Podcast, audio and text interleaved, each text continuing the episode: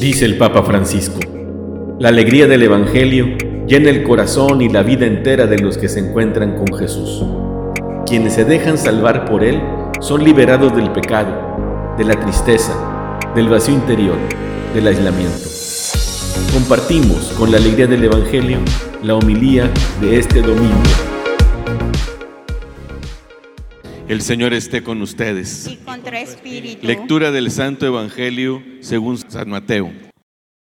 En aquel tiempo Jesús fue conducido por el Espíritu al desierto para ser tentado por el demonio. Pasó cuarenta días y cuarenta noches sin comer y al final tuvo hambre. Entonces se le acercó el tentador y le dijo, si tú eres el Hijo de Dios, manda que estas piedras se conviertan en panes. Jesús le respondió, está escrito, no solo de pan vive el hombre, sino también de toda palabra que sale de la boca de Dios. Entonces el diablo lo llevó a la ciudad santa, lo puso en la parte más alta del templo y le dijo, si eres el Hijo de Dios, échate para abajo, porque está escrito, mandará a sus ángeles que te cuiden y ellos te tomarán en sus manos para que no tropiece tu pie en piedra alguna. Jesús le contestó, también está escrito, no tentarás al Señor tu Dios. Luego lo llevó el diablo a un monte muy alto y desde ahí le hizo ver la grandeza de todos los reinos del mundo y le dijo, te daré todo esto si te postras y me adoras. Pero Jesús le replicó, retírate Satanás, porque está escrito, adorarás al Señor tu Dios y a Él solo servirás. Entonces lo dejó el diablo y se acercaron los ángeles para servirle. Palabra del Señor. Gloria a ti, Señor Jesús.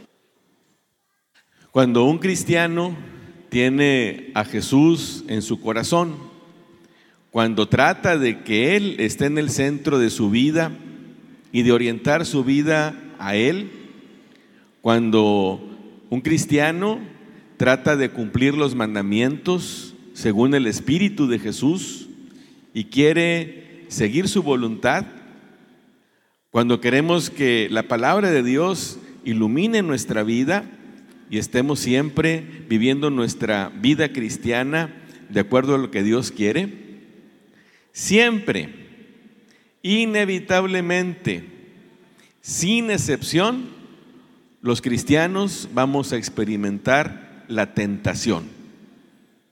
Es algo que pertenece de por sí a nuestra naturaleza humana y que además el enemigo va a tratar, a como del lugar, de apartarnos del camino del bien. Al enemigo no le gusta que nos portemos bien. Al enemigo no le gusta que hagamos la voluntad de Dios. Y Él quiere alejarnos de esa voluntad.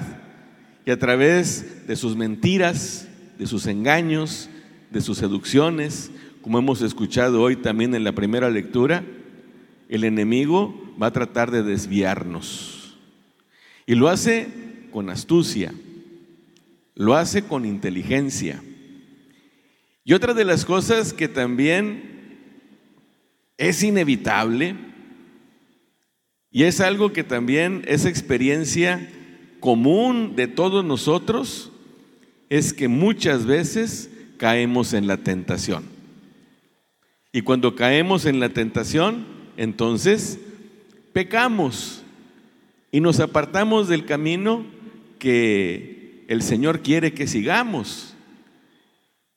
Y tropezamos y nos llevamos de encuentro pues el bien que habíamos hecho, nuestra unión con Dios, también nuestro encuentro con nuestros hermanos, nuestra participación en la, en la comunión y en la caridad, nuestros servicios, y nos vamos alejando.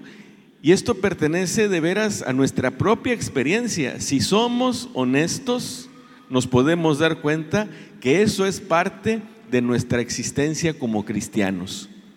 ¿Cuántas veces nos hemos enfrentado a la tentación? ¿Cuántas veces hemos luchado? ¿Cuántas veces con la ayuda de Dios hemos salido adelante? Pero también cuántas veces hemos caído.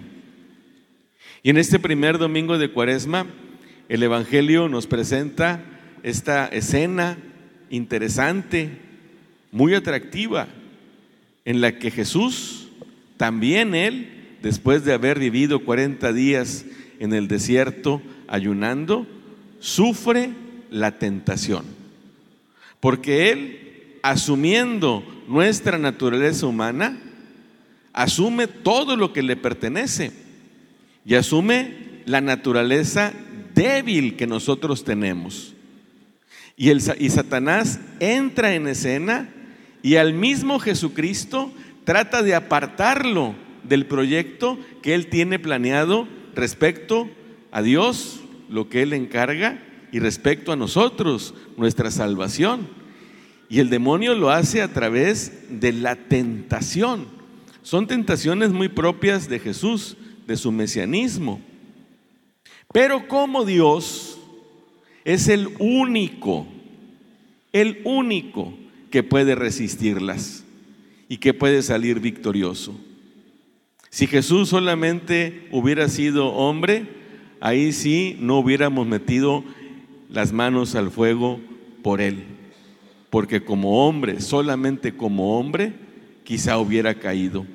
Sin embargo, Jesús, como hemos escuchado en la segunda lectura, es el único que como Dios no solamente es capaz de resistir la tentación, sino que será el único capaz por su divinidad de romper la cadena del pecado, de terminar el reinado de Satanás, de rescatarnos de su poder y de darnos una vida nueva.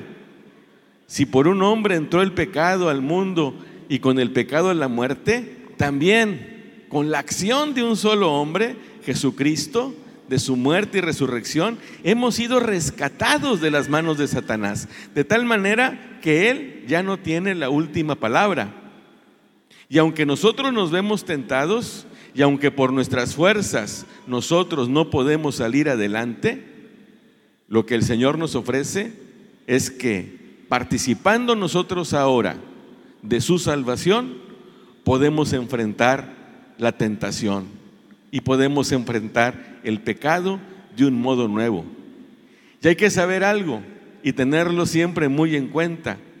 Si nosotros queremos vencer la tentación con nuestras fuerzas y con nuestra inteligencia, ¿qué va a pasar? Vamos a caer redonditos, como hemos caído redonditos tantas veces.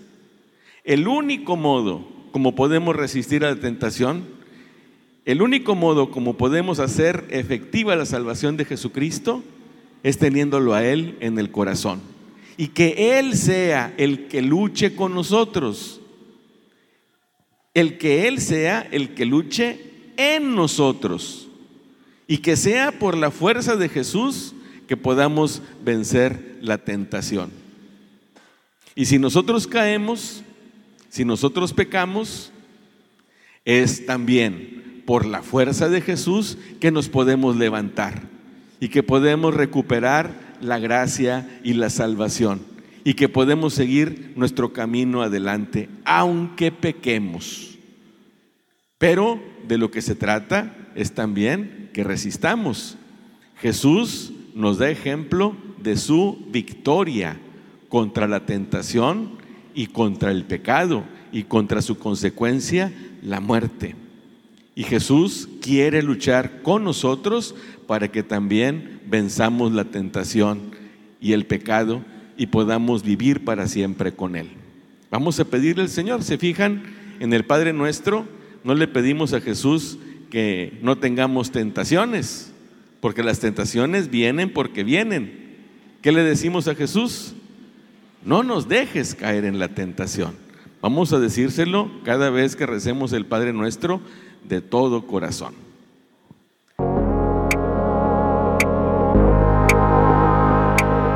La palabra de Dios es viva, eficaz y más cortante que una espada de dos filos.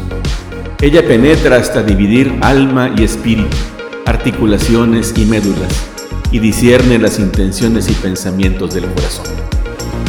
Dios nos bendiga a todos.